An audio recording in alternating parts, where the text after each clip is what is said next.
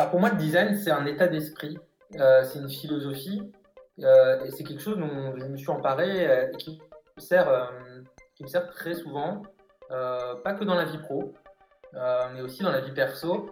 Pour moi, c'est une capacité à, se questionner et quelque part à, toujours être dans le challenge de OK, on a fait ça comme ça la fois passée, ça s'est plutôt pas mal déroulé, ou au contraire, ça s'est pas bien passé. Donc, qu'est-ce qu'on pourrait faire pour améliorer? Être sans cesse dans le questionnement de qu'est-ce qu'on pourrait faire pour amener de la valeur, pour délivrer de la valeur? Je pense que le design doit être au service des utilisateurs tout en rapprochant les marques de leur public. Je suis euh, Laurent Galen, designer d'expérience depuis plus de 10 ans, spécialisé dans le design d'applications mobiles. Avec euh, Design Plus, je vous propose d'aller à la rencontre des designers français UX et UI qui partageront leurs expériences, leurs passions, leur inspiration. Ce podcast est disponible sur Apple Podcast, Spotify, Google Podcast, YouTube, encore et sur d'autres plateformes. Retrouvez la liste complète dans la description de chaque épisode. Bonjour à tous, je suis euh, très content euh, d'accueillir euh, aujourd'hui Jérémy Cohen. Bonjour Jérémy, comment vas-tu? Bonjour Laurent, bah écoute, impeccable confiné euh, à la maison, mais, mais en pleine forme. Et puis ravi de passer ce, moment-là avec toi aujourd'hui. Eh bien, merci beaucoup. Est-ce que tu pourrais commencer par, par te présenter rapidement, s'il te plaît? Donc moi, je suis UX designer freelance.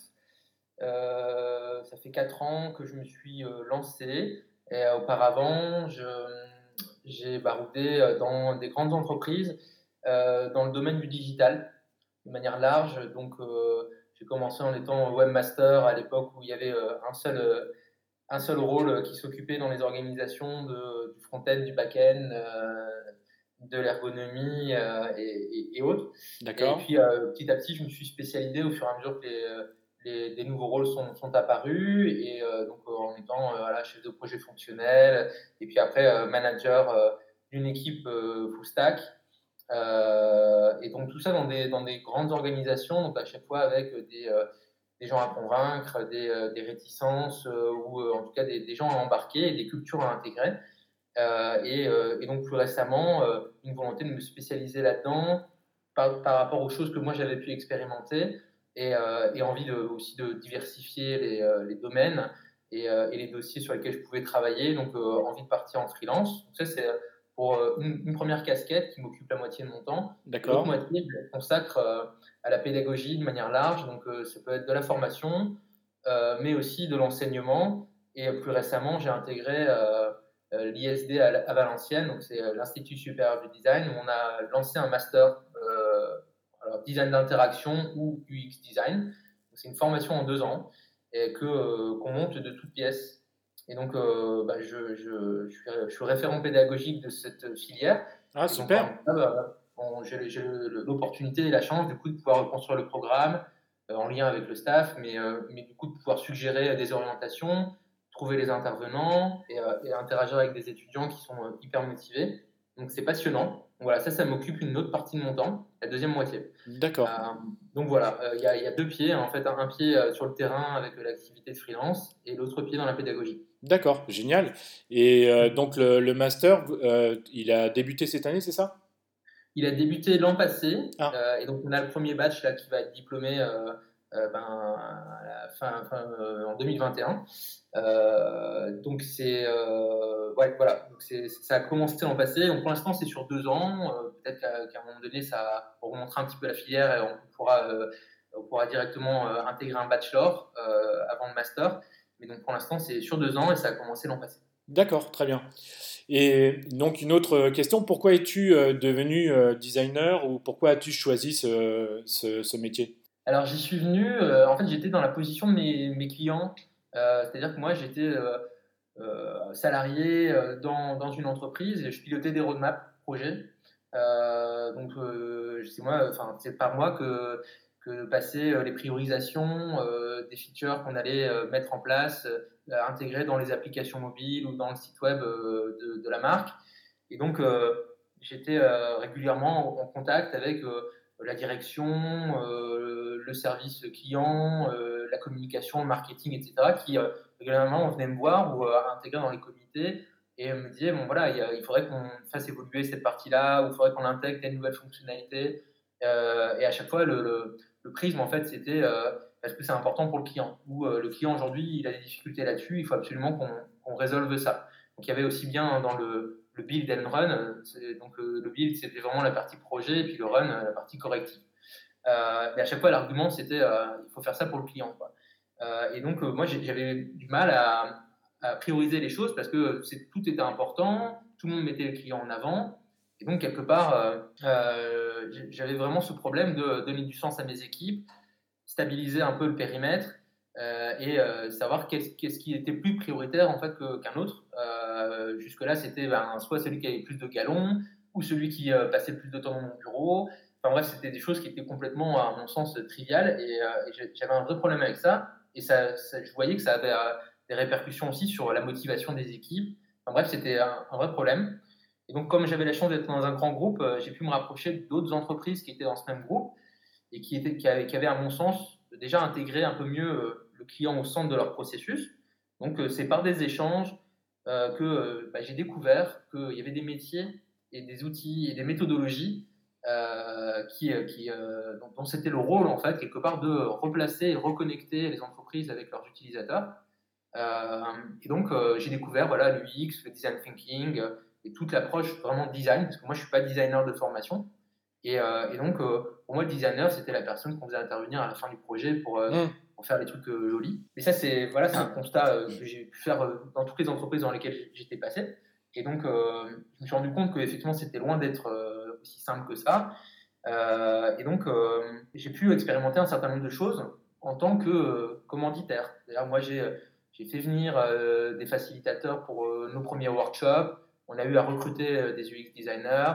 on a fait nos premiers ateliers en mode design thinking, etc. donc, quelque part, j'ai pu un peu goûter à ces, éléments-là. Et pour moi, c'était une vraie révélation. Je me suis dit, mais en fait, c'est génial. Euh, ça répond à plein de points de peine que moi j'avais euh, quand j'étais chef de projet ou quand moi je suis maintenant euh, manager. C'était des réponses à toutes les questions que je me posais de comment on fait pour amener de la sérénité là-dedans, garantir que on est dans la plaque et qu'on va pas tomber à côté en sortant le projet. donner du sens en fait, de se dire voilà pourquoi on choisit de travailler sur ce sujet-là plutôt qu'un autre et, euh, et ça, c'est pas remis en question parce qu'il y a quelqu'un qui se roule par terre euh, alors qu'il faut passer son sujet en priorité. Euh, donc, pour moi, ça a été vraiment assez, assez, enfin, c'était tout s'est éclairé. Et je me suis dit, en fait, c'est ça qu'il faut faire. Et, donc, j'ai souhaité pousser les choses un peu plus loin que ce qu'elles n'étaient. donc, il y a eu des succès, il y a eu des échecs dans ce que moi j'ai mis en place alors que j'étais salarié. et donc, bah, à un moment donné, je me suis dit, il faut, faut qu'on aille plus loin, il faut qu'on y mette plus de moyens. L'entreprise n'était pas forcément prête, et donc euh, je me suis dit, bah, c'est peut-être le moment d'y aller. Et donc, euh, ça fait 4 ans euh, que maintenant, je, propose mes services du coup à des, différents types d'organisations, principalement des grosses organisations, parce que c'est ce que j'ai plus connu. Mais plus récemment, j'avais aussi intégré avec des startups. donc, les problématiques ne sont pas du tout les mêmes, mais les objectifs restent les mêmes. C'est amener une vision centrée utilisateur et par la pédagogie, par des outils et des méthodos, et en s'appuyant sur les, expertises des entreprises dans lesquelles j'interviens. D'accord. La collaboration. Ok, très bien. Effectivement, c'est complet. et, qu'est-ce que le design représente euh, pour toi euh, aujourd'hui? Alors pour moi, le design, c'est un état d'esprit, euh, c'est une philosophie, et c'est quelque chose dont je me suis emparé et qui me sert, qui me sert très souvent, pas que dans la vie pro, mais aussi dans la vie perso pour moi, c'est une capacité à, se questionner euh, et euh, quelque part à, toujours euh, être dans le challenge de OK, on a fait ça comme ça la fois passée, ça s'est plutôt pas mal déroulé, ou au contraire, ça s'est pas bien passé. Et donc, qu'est-ce qu'on pourrait faire pour améliorer? Être sans cesse dans le questionnement de, qu'est-ce qu'on pourrait faire pour amener de la valeur, pour délivrer de la valeur. Et donc, ça peut être vraiment sous un angle comme moi je l'envisage de euh, résolution de problèmes. Euh, donc vraiment, euh, voilà, je rencontre une problématique ou un obstacle, et ça peut être encore une fois dans dans l'éducation des enfants, dans leur orientation ou aussi dans le fait de générer plus de business pour une entreprise. et après, il peut y avoir aussi des choses qui sont beaucoup plus dans, le, dans une forme d'expression artistique. et donc, c'est de pouvoir voilà, ouais, ou même que la musique en fait, ou, euh, ou d'autres domaines, euh, euh, de pouvoir en fait quelque part matérialiser des choses, mais pour faire passer un message. donc voilà, moi j'envisage plutôt, en tout cas personnellement, comme étant un, moyen de résoudre, des problèmes. D'accord, ok, très bien. Merci. donc le, sujet d'aujourd'hui que nous allons aborder avec toi, c'est donc l'UX design dans, les grandes entreprises c'est ce que tu disais à l'instant, c'est un environnement que tu, euh, que tu connais bien et, depuis euh, longtemps, parce que tu as travaillé euh, dedans. Est-ce que déjà tu pourrais nous parler un petit peu de c'est quoi la différence entre une, grande entreprise, par exemple, et, et, une TPE, PME ou une start-up? Alors pour moi, ce qui caractérise ce que moi j'entends par grande entreprise, c'est déjà la, bah, la, largeur de son organisation, de son organigramme. Ça veut dire, ça va être des structures où ça va des fois être un peu compliqué en fait de savoir qui fait quoi. On va, euh, il y a potentiellement des gens, qui, des gens qui vont avoir euh, un rôle sans en avoir le mandat, c'est-à-dire euh, qui vont soit être au service client ou au service études, en fait, qui vont déjà endosser un petit peu ce rôle de d'être au contact avec les utilisateurs, sans forcément qu'on les appelle UX designer. Mmh. c'est aussi des, des, structures dans lesquelles il y a une culture. Et donc, quand on parle d'accompagnement au changement, de nouvelles méthodologies, de nouvelles approches, euh, il y a forcément, euh, c'est corrélé à embarquer en fait des humains dans le fait de changer tout ou partie en fait de ce qu'ils ont l'habitude de faire.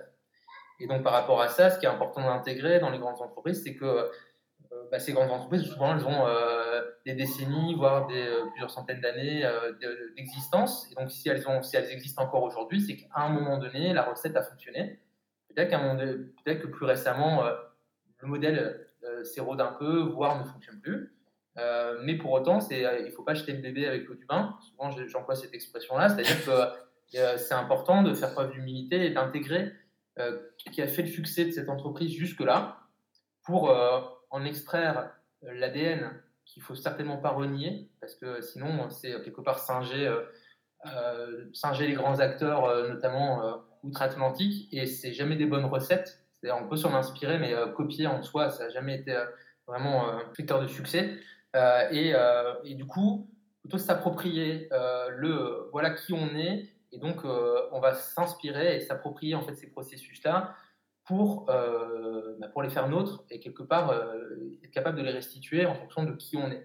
Donc voilà, il y a un enjeu important en fait de parunier notre culture d'entreprise intégrer l'ADN euh, qui fait que euh, bah, les, gens, les gens qui y sont jusque-là, ils ont un savoir-faire, ils ont des compétences, et même si on vient ajouter, augmenter leur capacité à, faire ou faire différemment, néanmoins, c'est toujours important en fait de repartir de ce qu'ils savent bien faire, parce qu'il y a très certainement des choses à, conserver, voire à renforcer, et qui vont aussi nous, faire grandir nous. Donc, moi, c'est voilà, comme ça que je caractérise vraiment les, ce que moi j'appelle en fait voilà, les grosses organisations. Et donc, c'est euh, c'est des choses où euh, ça veut dire qu'il euh, faut savoir être pédagogue, embarquer les gens. C'est-à-dire que c'est des structures dans lesquelles on n'est pas forcément toujours attendu. on, on, arrive en fait à un moment donné et il y a des gens qui voient d'un œil plus ou moins bon en fait le fait que on mette le nez dans leurs affaires ou qu'on vienne amener une nouvelle manière de faire. Et donc, euh, c'est pas pour autant qu'il faut rentrer dans le conflit, mais pour autant bien comprendre en fait quelle est leur crainte pour mieux pouvoir les embarquer avec nous et, euh, du coup adapter aussi notre manière de faire. Est-ce que tu penses que les, grandes entreprises ou les, euh, les grands groupes, la, le design est plus mature que dans que dans d'autres univers professionnels?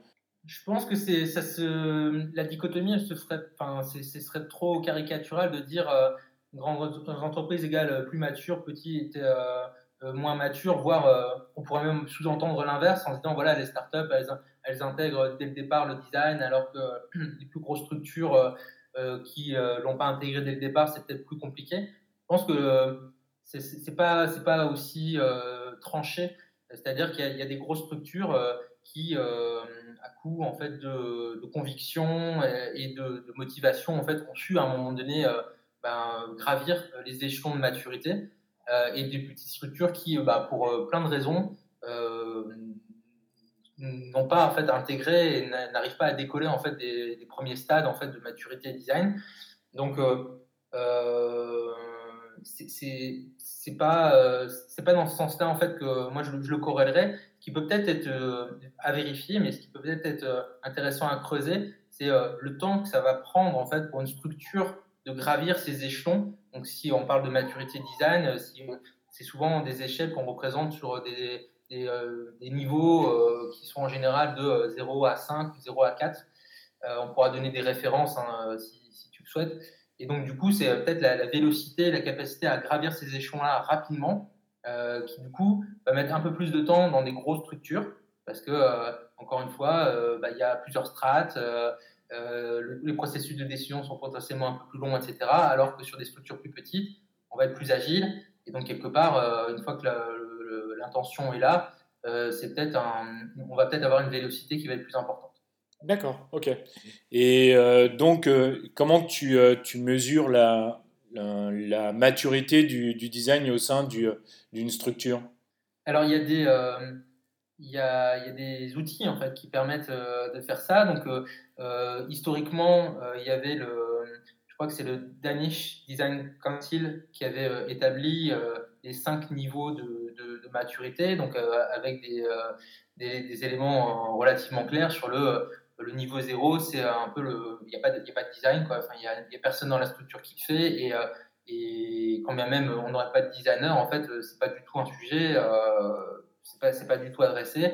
Après, plus on progresse en fait dans les niveaux, et plus c'est des choses qui vont être euh, réalisées de manière euh, soit en tout cas intentionnelle sur une, personne qui va être recrutée en fait et qui va devoir tout faire, jusqu'à au moment en fait où on va staffer une équipe, où ça va devenir quelque part un service au sein de l'organisation et le stade ultime étant euh, c'est euh, distribué, c'est-à-dire euh, tout le monde s'empare quelque part d'une partie du gâteau, du design, et c'est plus le rôle en fait que d'une personne ou d'une équipe, mais c'est bien la responsabilité de chacun quelque part de concevoir l'expérience, le service, etc. Et, donc à chaque niveau, on identifie des actions, des, choses à faire en fait pour gravir et atteindre l'échelon suivant. Euh, et à savoir que même sur le dernier échelon, sur le dernier échelon, euh, l'enjeu, il est de euh, pouvoir maintenir ce niveau-là. Il n'y a plus forcément de niveau supérieur à aller atteindre, mais c'est comment est-ce qu'on fait maintenant pour se maintenir à ce niveau-là et pas retomber à un niveau inférieur? Est-ce que toi, tu, tu utilises des, des, outils en particulier? Si oui, lesquels?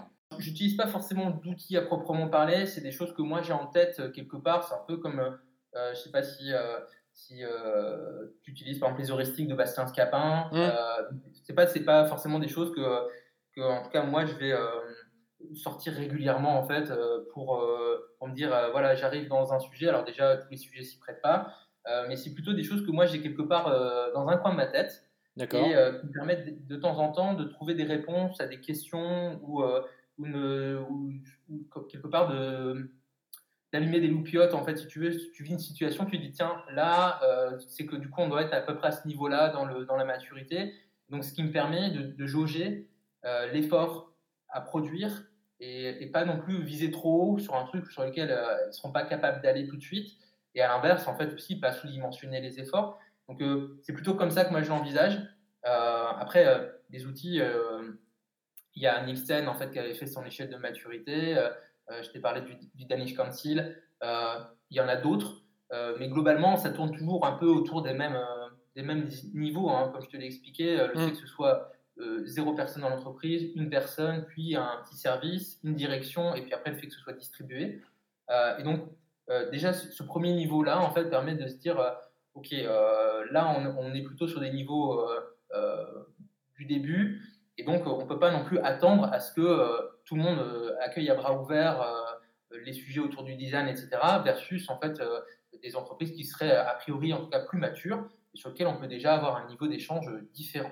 Donc moi, c'est plutôt comme ça que je l'envisage. Voilà, c'est pas utiliser les outils à proprement parler, parce qu'en soi, ça reste un outil, mais c'est quelque, part un outil d'analyse pour moi, en fait, mais que je garde, sauf si on me demande à un moment donné, mais ça m'a jamais été pour l'instant le cas, de dire tiens, au fait, on en est où, comment vous nous jaugez, etc. mais pour moi en tout cas, la, demande n'a jamais été faite dans ce sens-là, et donc c'est plutôt quelque chose que moi je garde en un outil interne qui me permet de produire les efforts de manière efficace. D'accord, ok. Euh, Jérémy, est-ce que tu peux nous dire un petit peu comment tu es, euh, arrivé à proposer euh, ces, services? J'ai bien compris qu'auparavant, tu avais travaillé avec des grands groupes. Et ensuite, la, seconde question, c'est comment est perçue ton arrivée, en fait, ou comment c'est annoncé dans, une grande entreprise où, tu as, des choses à faire?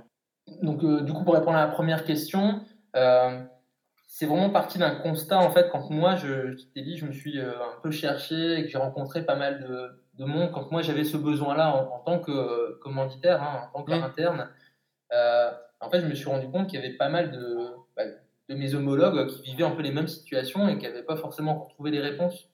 Et, donc, je me suis dit, là, ce que je vis moi, en fait, il y a beaucoup de gens qui le vivent aussi. Et, et donc, quand j'ai enfin trouvé les réponses, je me suis dit, ben, il faut, du coup, là, c'est à ce moment-là qu'il faut, euh, il faut euh, comment dire, sortir du guet et, euh, et, le faire savoir au plus grand nombre, en fait, que ce que vous avez vécu là, c'est pas une fatalité et il y a des moyens, il y a des outils et, pour s'en sortir, en fait, quelque part, pour avoir plus de sérénité, pour avoir un sens commun et, et, un peu avoir des outils de pilotage de vos roadmaps. Et donc ça, ça parle forcément aux gens parce que euh, quels que soient les contextes, euh, c'est encore une fois, on est encore beaucoup dans, des, des, choses qui sont pilotées par les projets et euh, dans lesquelles le sens utilisateur vient des fois un peu après. D'accord. Donc, clairement, alors c'est une chance en fait parce qu'effectivement, il y, y, a pas mal de demandes, mais du coup, c'est vraiment cette expérience-là qui fait que ce que moi j'ai vécu fait que les gens se retrouvent en fait dans ces situations-là et du coup, euh, ben, ils me disent, ouais, ce serait intéressant qu'on puisse collaborer pour essayer de trouver euh, des solutions qui ne sont pas les mêmes que celles que moi j'ai pu mettre en place. Entre-temps, les choses ont évolué, les niveaux de maturité ont évolué aussi, puis moi j'ai évolué. Euh, mais néanmoins, on part quand même des mêmes constats. Et ça, les constats, pour le coup, ils restent quand même globalement les mêmes. D'accord. Et excuse-moi, et donc, quand tu arrives, avant d'arriver dans une organisation, dans une structure, dans une grande entreprise, qui est-ce qui, qui, fait appel à toi Ce sont des, des, lead, des, lead designers des, euh, ou euh, des, des, responsables de service Qui est-ce qui fait appel à toi alors? Ouais, c'est plutôt des responsables de service. Alors ça peut soit être dans, euh, dans des services marketing, ou des services de globalement ouais, marketing digital, tu vois, marketing. vraiment des, des, gens qui étaient dans, dans ma situation avant, euh, pas forcément des lead designers, parce qu'encore une fois, c'est souvent des structures qui sont euh, qui démarrent, hein, euh, pour reprendre, refaire l'écho avec les échelles de maturité, qui sont vraiment sur les niveaux 0, 1, 2. D'accord. donc il n'y a pas encore cette structure de designer, lead designer. D'accord, ok, d'accord, ok. Donc voilà, on est, on est, vraiment sur des choses où on sent qu'on a envie d'aller dans cette direction-là, on ne sait pas par quel bout prendre, et donc on a besoin de, de, gens qui nous permettent de, un, de vérifier que bah, que c'est intéressant et que ça va vraiment être des réponses à nos questions. Euh, et deux, euh, éventuellement d'accompagner euh, le passage à l'échelle. C'est-à-dire de se dire, OK, maintenant on a compris, on est convaincu, maintenant on va recruter. Et donc, comment on s'y prend, à qui on s'adresse, comment on formule les choses, comment on s'assure que le candidat il aura les bonnes compétences, qu'il va bien s'intégrer. Donc, ça peut aussi être dans, ce, dans cet esprit-là. Et le troisième volet qui arrive de temps en temps, mais de plus en plus, c'est la partie entre guillemets un peu coaching. Euh, où euh, bah, justement on ne va pas forcément recruter tout de suite euh, un UX designer parce qu'on n'aura pas de quoi l'alimenter, mais on a un, chef de projet qui a une sensibilité à qui on aimerait bien rajouter une corde à son arc. Et donc, où là, moi, je viens plus en mode accompagnement. Tu vois, je suis un peu la béquille derrière, en fait, qui va lui donner des, un feedback, des outils, qui va l'aider quelque part à, à grimper. Donc, c'est un peu de la formation ad hoc au quotidien des collaborateurs. D'accord, ok. Et ça veut dire que, que, tu participes du coup également au recrutement des, euh, du personnel? Ça peut arriver. D'accord. Euh, que je participe à des rédactions de job board, d'annonces, de, de, de, fiches de poste euh, pour, bah, pour, justement pas non plus chercher un mouton à cinq pattes, je pense que j'ai une vue assez claire en fait du marché euh, et des attentes des entreprises. Donc, du coup, ça, ça permet comme ça d'équilibrer les choses et d'amener un, voilà, un regard. Euh, quand, encore une fois, ils n'ont pas l'habitude de recruter ce genre de profil-là, euh, parfois, ça les aide en fait d'avoir un, voilà, un regard extérieur et en s'appuyant sur ce qu'ils savent bien faire, sur les valeurs des entreprises, de l'entreprise, etc., qu'il faut respecter, mais en ajoutant l'expertise plus UX design qui eux n'ont pas. Mmh. D'accord, ok, très bien. Bon, c'est, c'est très intéressant ça. Parce que c'est vrai qu'aujourd'hui, je pense qu'il y a quand même beaucoup d'entreprises qui ont besoin de, cet accompagnement-là pour effectivement intégrer le, design et également l'UX design dans, dans, une entreprise. C'est, très intéressant. Et du coup, par exemple, comment, comment s'y prendre, par exemple, euh, lorsqu'on est, euh, lorsqu'on est le seul designer pour, euh, pour avoir cette capacité à monter sur, sur l'UX design Il y a plusieurs, plusieurs choses à faire. Moi, je, je recommande toujours de s'ouvrir au maximum, s'ouvrir dans le sens potasser, lire des articles, lire des bouquins, aller à des meet-ups. Euh, c'est pas des choses qui sont forcément payantes. Hein. Il y a plein de ressources gratuites. Euh, et qui permettent de, euh, quelque part, de, se faire grandir, d'accord de, mmh. se challenger, euh, de se rendre compte que déjà, ben, même si au quotidien on est le seul dans l'équipe, mais qu'il y a d'autres gens qui ont cette situation-là, et, de rien, ben, des fois ça rassure ou ça évite de se démotiver trop vite. Ça, c'est le premier point. c'est vraiment aller capter un maximum de, de, de contenu, quel qu'il soit, euh, euh, et, de se challenger et de pouvoir mettre en pratique euh, derrière. Ça, c'est le premier point. Le deuxième, c'est que même si on est seul designer dans, dans, l'équipe, il y a très certainement des gens dans l'organisation qui ont aussi une sensibilité. Et j'en parlais au tout début, sans avoir forcément le rôle de designer, mais qui vont comprendre en fait, et qui vont avoir le bon état d'esprit, l'état d'esprit qui va être compatible avec l'UX design. Donc, euh, être capable d'être en empathie, euh, de le questionnement. Euh, et donc, ça, ça peut être un chef de projet, ça peut être des gens de contrôle de gestion, enfin, peu importe, des développeurs. c'est de, aussi de se rapprocher de ces gens-là, en fait, pour échanger sur des problématiques, juste s'enrichir l'un l'autre, en fait. pour donner un exemple, moi, quand j'étais quand j'étais encore salarié, euh, je savais que la, personne à la relation client, elle avait vraiment cette sensibilité et ce, souci de comment ça se passe pour l'utilisateur à toutes les étapes du parcours. Mmh. Et c'était quelque chose qui l'animait, en fait, vraiment, elle était passionnée par ça. Quoi. Et donc, euh, elle avait compris, en fait, à un moment donné, qu'on ben, on se rejoignait là-dessus. Et, euh, donc, elle n'hésitait pas à me faire intervenir de temps en temps quand elle avait un client un peu récalcitrant au téléphone, en fait, pour renforcer le truc, donner un peu plus de poids, en fait, dans, la discussion euh, et régulièrement on échangeait en fait sur euh, bah, là euh, ces temps-ci on a beaucoup de remontées en fait là-dessus on a des choses qui sont des points de peine qui des signaux faibles en fait qui commencent à devenir de plus en plus forts moi c'était quelque part une, source d'information hyper hyper importante quoi parce que j'avais pas cette capacité j'avais pas les moyens forcément d'aller très souvent sur le terrain et quelque part j'avais pas du UX researcher hein, pour être clair et, donc euh, elle, euh, elle, avait euh, entre, entre guillemets un peu ce rôle-là. Quoi. ça pouvait être aussi un chef de projet qui, qui était effectivement dans le questionnement et pas juste dans l'exécution de il faut qu'on respecte le planning et, le budget, mais aussi dans le souci de mais est-ce que ça va bien être compris par les utilisateurs? Est-ce qu'on n'a pas en fait un moyen de tester ça avant de, lancer les devs, etc. Donc voilà, quelqu'un qui est tout seul, il est, en fait, il n'est jamais tout seul. Euh, dans une organisation. Et donc, s'il est là, c'est parce qu'il y a des gens à un moment donné qui ont cru euh, en, ce, en, ces capacités-là et en, dans le rôle. Et, qu'il y a très certainement des gens qui, avant ça, en fait, même peut-être, euh, faisaient déjà une partie du job. Et, donc, c'est important d'être en recherche de ça pour ne pas s'isoler justement dans l'organisation et du coup se renformer un peu en mode caliméro de oh là là, je rencontre des trucs, c'est des difficultés, c'est compliqué, c'est compliqué, mais plutôt être dans le dans l'ouverture euh, et, la recherche de solutions à ces problématiques. Et ce n'est pas forcément toujours des homologues, mais des fois c'est juste des, collègues, mais qui partagent le même état d'esprit. Mais est-ce que du coup c'est aussi à l'organisation de l'entreprise, du moins, euh, oui, c'est à l'entreprise de mettre d'organiser quelque chose et de, pour pouvoir rassurer ce designer ou ce UX designer qui, qui vient d'arriver? Alors, c'est sûr, on peut, enfin, c'est l'œuf avant la poule ou la poule avant l'œuf. on peut, effectivement le.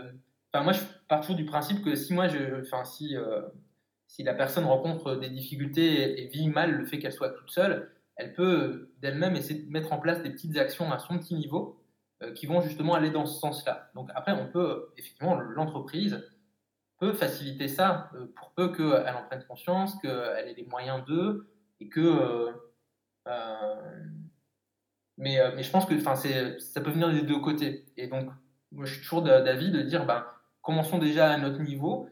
Et tant mieux si après la structure, l'organisation s'en empare et qu'elle euh, passe à l'échelle et qu'elle permet d'avoir plus de moyens pour aller encore plus loin là-dedans. Mais je ne peux pas tout attendre de l'organisation. Oh oui, non, mais tout à fait. Non, non, mais juste de, pouvoir, euh, bien sûr, euh, mais au moins de pouvoir rassurer le, premier designer qui, qui arrive pour euh, pour, euh, le pour le mettre bien à l'aise et lui expliquer ce qu'on attend de lui. Oui, tout, tout à fait, d'accord. Est-ce que tu penses que c'est est-ce que c'est difficile pour un designer de travailler, de travailler seul au sein d'une structure et au sein d'une grande entreprise? Bah Là encore, je ne suis pas très généralité, donc je pense que y a, y a des, ça, dépend, ça va dépendre de la personnalité du designer. Euh, moi, j'essaie vraiment de. Enfin, ma vision, c'est que le design, c'est de manière générale, et l'UX design euh, n'échappe pas à la règle, c'est euh, un métier où il faut vraiment faire preuve de pédagogie, il faut être capable d'expliquer ce qu'on fait pour qu'on nous laisse faire les choses comme on a envie, comme on a besoin de les faire. Et euh, au-delà de comment on a envie de les faire. Et, donc quand on intervient dans des structures qui sont pas comment dire matures sur les sujets, qui accueillent pas du coup, qui embrassent pas directement et naturellement en fait ces disciplines-là, ça peut vite être compliqué si on est euh, un peu introverti ou si on attend en fait que les gens justement viennent nous chercher. Et on peut vite se retrouver dans une case d'exécutant et, euh, relégué euh, au, fin, fond du sous-sol. Et moi, c'est des choses que j'ai vues, de mes yeux vus. Et, donc, j'essaie toujours, en fait, que ce soit dans les formations, les cours, et là dans le master en fait qu'on monte, de vraiment naturellement donner des compétences outils, méthodos, etc. Parce qu'il faut savoir faire, mais aussi il faut savoir être. Et dans le savoir-être, je trouve que c'est des choses qui ne sont pas assez, euh, euh, pas assez mises en avant, sur lesquelles on n'insiste pas suffisamment. Dans le, euh, si tu veux que les gens viennent te chercher, il va falloir que tu leur expliques pourquoi est-ce que c'est important qu'ils viennent te chercher. Et, et donc peut-être qu'il faut être un bon communicant. et donc aussi savoir des fois démontrer et adapter son discours aux personnes qu'on va avoir en face de nous alors adapter son discours, ça veut dire euh, on va pas s'adresser euh, de la même manière à euh, un collègue opérationnel que à un dirigeant. Alors c'est évident quand on le dit, mais on a vite fait de perdre ses moyens face à, quelqu'un qui a, qui a, plus de galons, qui a un pouvoir de décision plus, plus fort. naturellement, les premières fois, ça peut être déstabilisant. Et, donc, du coup, on peut passer à côté des, des opportunités qu'on a de faire passer des messages, démontrer la valeur en fait de ce qu'on fait. Euh, et, quelque part, ben, ça peut avoir des impacts par la suite sur euh, l'importance qu'on va donner à un rôle. Et donc, euh, savoir trouver les bons arguments, savoir comment convaincre, savoir comment justement se dire, bon, bah, lui, ce qui, ce qui l'importe, en fait, c'est que ça coûte pas trop cher. Ou lui, ce qui va l'importer, en fait, c'est que le planning soit respecté. Après, la manière dont on le fait, pas de problème. Il y en a d'autres, en fait, qui seront beaucoup plus sur le comment on va le faire et après, le, euh, le temps que ça va prendre, ce que ça va coûter, c'est moins, leur, euh, c'est moins leur problème. Et donc, en fonction, euh, si je dois convaincre, si je dois comment dire, gagner une place autour de la table pour participer à une discussion, et pas juste dans le on me donne un truc à faire et donc on me donne un délai pour le réaliser, mais plutôt le bah, pourquoi est-ce qu'on m'a pas consulté avant. Il y, y, a tout un, un, pan en fait de l'activité du designer qui qu'on peut caractériser dans le design management c'est euh, voilà comment je m'intègre en fait dans une organisation et comment je, ne me laisse pas cantonner juste à un rôle d'exécutant. D'accord, ok, très bien. Et euh, oui, tu, euh, tu, le disais tout, à l'heure, en fait, je pense que le, designer doit, à sa part de responsabilité dans, dans une organisation, dans un projet. Qu'est-ce que tu en penses? Clairement. alors, il a, il a, sa part de responsabilité dans l'organisation parce que, encore une fois, ce serait trop facile en fait de blâmer les autres qui ne comprennent pas ce que c'est que le design. Et donc, si, si, les gens ne comprennent pas ce que c'est que le design, c'est peut-être parce que le designer n'a pas bien su expliquer ce qu'il faisait. donc ça, c'est ça, c'est le premier point sur la partie organisation. Et après, sur la partie projet, je pense qu'on on a des arguments, en tout cas des contre-arguments à montrer que, euh, pour, pour, prouver que euh, l'apport du design, euh, c'est bien tout au long d'un projet et pas juste à la fin. Oui, tout à fait, absolument. Et donc, ça peut être par des contre-exemples de bah, si vous ne l'intégrez pas suffisamment tôt, le, risque, le coût en fait, du retravail, c'est-à-dire détricoter ce qu'on a fait pour le retricoter parce qu'on va se rendre compte qu'il y a des choses qui ne vont pas aller. Ce coût-là, il faut l'intégrer dans le projet. Donc, est-ce qu'on ne ferait pas mieux en fait, d'intégrer les choses en amont?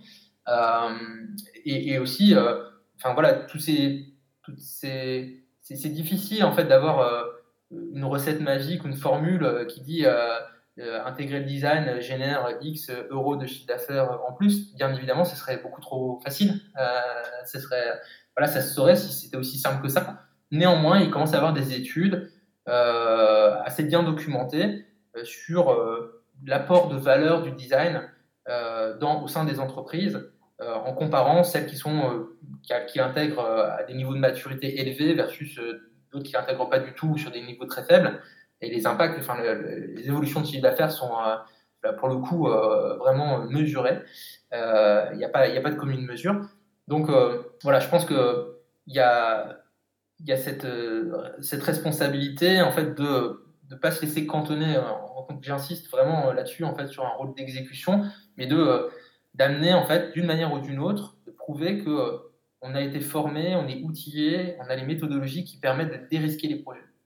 Dérisquer les projets, c'est un mot qui parle, qui parle, qui parle souvent euh, justement à des décideurs.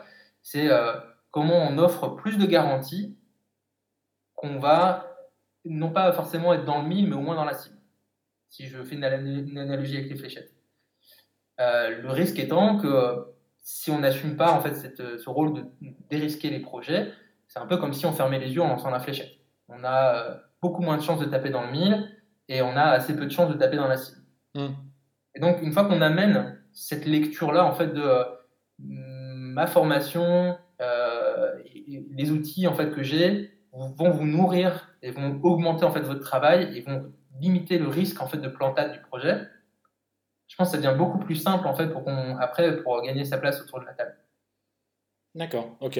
Et comme quand, tu, quand tu disais, euh, quand tu parlais des, euh, euh, des, outils, ce que je trouve encore plus fabuleux, c'est quand les, les, outils et les méthodes sont accaparés par, par une équipe ou par l'ensemble des, des, équipes. Alors là, ça devient complètement, complètement génial. Je ne sais pas ce que tu en penses. Exactement. Bah, c'est ce qu'on entend par justement le les niveaux élevés de maturité où on dit c'est distribué, c'est-à-dire n'a plus besoin de se dire alors si je dois faire du design, il faut que je m'adresse à l'équipe design, mais bien bah, j'ai été formé ou je suis outillé pour, en tout cas à mon niveau, réaliser déjà une première partie du job. et ce qui ne veut pas dire que je vais me substituer à un rôle de designer, mais bien que je n'attends pas tout du designer. Parce qu'il y a des choses sur lesquelles, sur la collecte d'entrants, euh, sur la formalisation d'un besoin, euh, sur, euh, enfin, je, voilà, il y a des choses sur lesquelles ils peuvent être acteurs. Et donc le fait que ce soit distribué et que ben, ça soulage quelque part un peu les épaules du, designer et ça lui permet de se recentrer sur les choses qui sont à plus forte valeur ajoutée. Et, encore une fois, ça responsabilise l'ensemble de l'entreprise. Mmh, tout à fait, absolument. Donc complètement, complètement d'accord. Et euh, tout à l'heure, tu avais commencé à en parler un petit peu et comment un designer peut mieux vendre, entre guillemets, ses, euh, ses projets et finalement ne pas se, retrouver comme, comme un simple exécutant.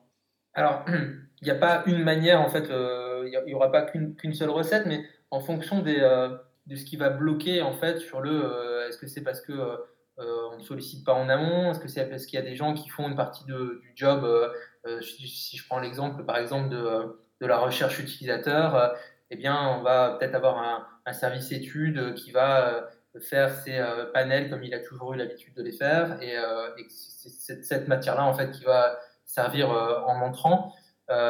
quelque part, c'est d'aller se rapprocher de, ces personnes-là, déjà en, en s'intéressant à leur métier et non pas en leur disant non mais ce que tu fais là, ça va pas en fait. Moi je sais mieux faire donc laisse-moi faire et ça va aller. C'est assez rare qu'on ait gain de cause là-dessus en fait. Néanmoins, en, en faisant preuve d'empathie et en s'ouvrant aux autres, si je reprends l'exemple du service études, c'est euh, bah, justement prendre le temps de s'asseoir à côté d'eux et de voir comment ils, comment ils procèdent. Il y a peut-être des choses qui vont euh, nous enrichir, déjà, ça c'est un premier point.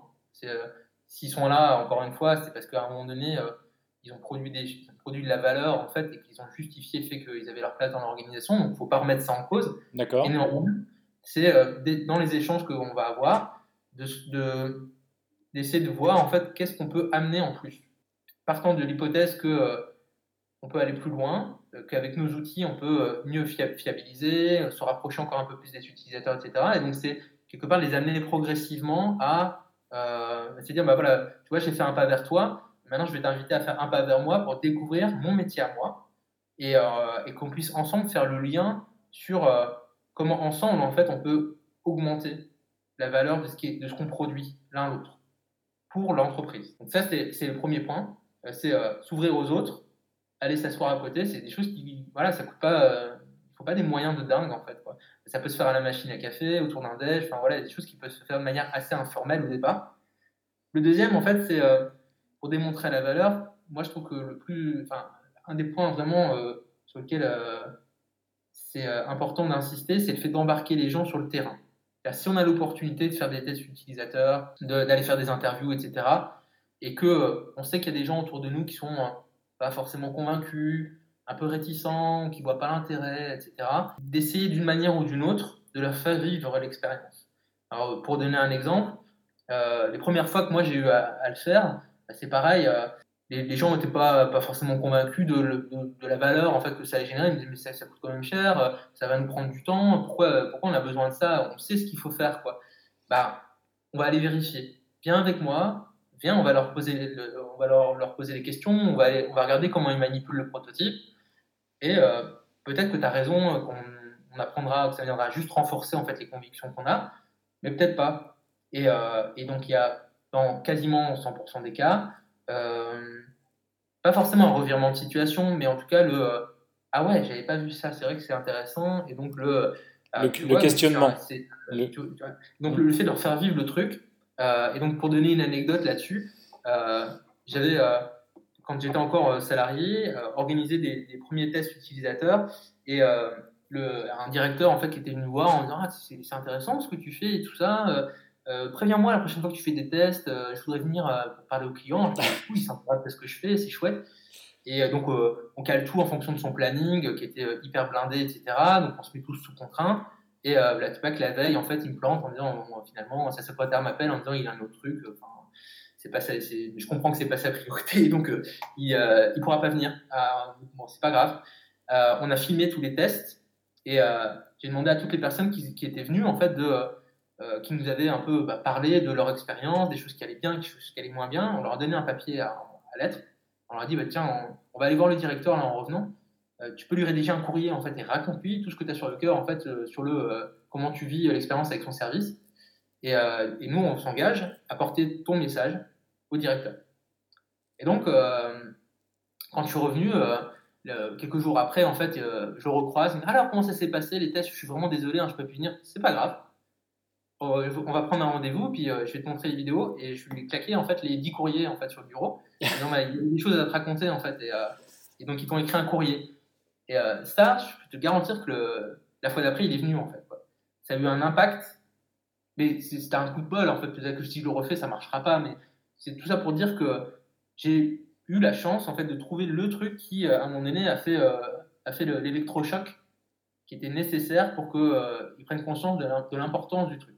Et je pense que je suis à ton niveau, avec ce qu'il a comme moyen, avec sa culture, avec son niveau d'engagement, sa, sa personnalité, on peut tous trouver des moyens euh, à son niveau pour euh, avoir un impact nécessaire pour, tu euh, trouver des alliés ou gagner sa place, marquer des points. D'accord, ok. Mais alors du coup, parce que là, c'est euh, ce que tu disais tout à l'heure, c'est du, du, de la décision, du management, etc. Est-ce que euh, comment intervient l'UX, l'UX design avec, avec ces méthodes en fait aujourd'hui dedans? Pour moi, il y a, y a, une partie déjà qui relève de la science. C'est-à-dire que dans l'UX, ça s'inspire, en fait de, de disciplines scientifiques comme la sociologie, l'anthropologie, euh, la psychologie, euh, des choses qui sont établies, sur lesquelles il y a des, euh, il y a des thèses, tu vois, il y, a, des outils de recherche. Et donc, quelque part, ça permet de crédibiliser, en fait. Crédibiliser un discours, de se dire, voilà, les méthodos en fait qu'on emploie, les outils qu'on va utiliser, c'est pas juste un, un, truc pour coller des post-it et, et, aligner en fait des rangées de post-it de couleurs en fait. Quoi. Il y a, y, a, y a, des. Euh, comment dire Il y a une manière de faire, en fait, et euh, il y a des. Euh, il y a. c'est quelque chose qui est robuste, en fait.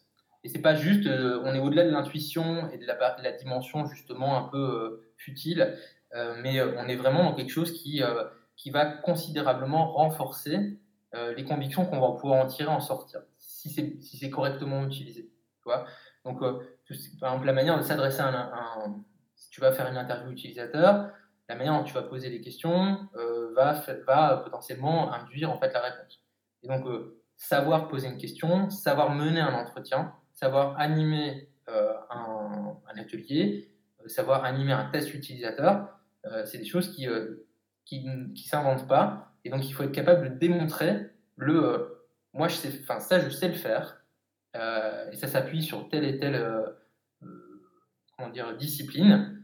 Et donc, voilà pourquoi c'est important en fait d'intégrer l'UX à ces étapes-là et pas y aller euh, comme on, a peut-être l'habitude de faire ou, euh, ou, y aller en fait sans structure parce que le risque c'est d'avoir des contresens ou de tirer des mauvais enseignements dans le projet. D'accord. À chaque étape, tu vois, à chaque étape, être capable de démontrer le.